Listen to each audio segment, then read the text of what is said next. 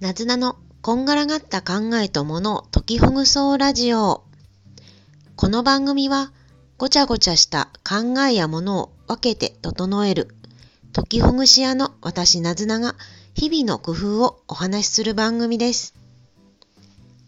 先日の石川県能登半島の地震、皆様大丈夫だったでしょうか？緊急地震速報が鳴り響いたので、とてもびっくりしました。そして、机の上に私は隠れ、あ、机の下ですね。机の上じゃなくて、机の下に隠れたのですけれど、とりあえず住んでるところは何事も起こらなかったんですが、いろいろな被害があるのをテレビなどで見て、あのびっくりしています。そしてまた余震があるとのことですから、お互いに気をつけて、えー、でも、まあ、楽しいことも考えながら過ごしたいものですね。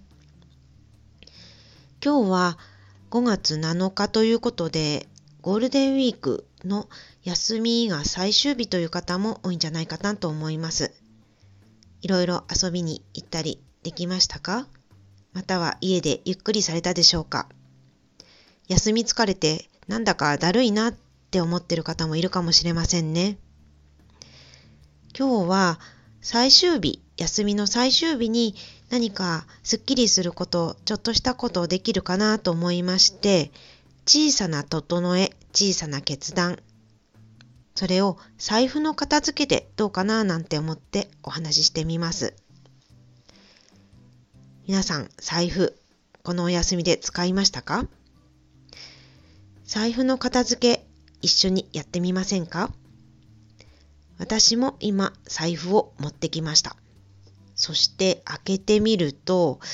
あの片付けているつもりだったんですけど、全然片付いてませんでしたね。レシートが何枚も入ってました。あと、小銭が少なくなってたので、少し補充をしたりしてみました。レシートは全部出してみて、というか中身を一回全部出してみて、で、えー、いるもの、いらないものに分けて、それでお札は整えてしまってみました。レシートはいるものいらないものに分けて別のファイルに入れてみました。こうやっているものを戻していらないものは捨ててっていう整理をしていくと手を動かしているうちにちょっとすっきりしてくるような感じがします。何か楽しいことをしてそれでそのまんまっていうのもいいんですけれど、あ、こんなことあったな。このお休みの時はこんなことできたな。あ、いやいや、私は休みじゃなかったけれど、今度休みが取れるかもしれないな。いろいろと今あったこと、この1週間、2週間あったことをレシートを通して振り返ってみて思い出してみると、ちょっとハッピーな気持ちになるかもしれませんね。こういったことを物事のクロージングとか区切りをつけるなんていう言葉があるんですが、区切りをつけると気持ちにも区切りをつけたり、ああ、じゃあ今度はこんなことをしようかなっていうふうに整ってくるような気がします。さて、では財布を使ってない人はどうしましょうか？この頃はペイ払いなども増えて、財布はすごく小さいであったりとか、もうスマートフォンケースと一体化してるという方もいるかもしれませんね。財布の片付けの代わりに、そのような方たちはスマートフォンのアプリの整理をしてみてはどうでしょうか。使ってないアプリ、今はもういらないなっていうものがあるかもしれません。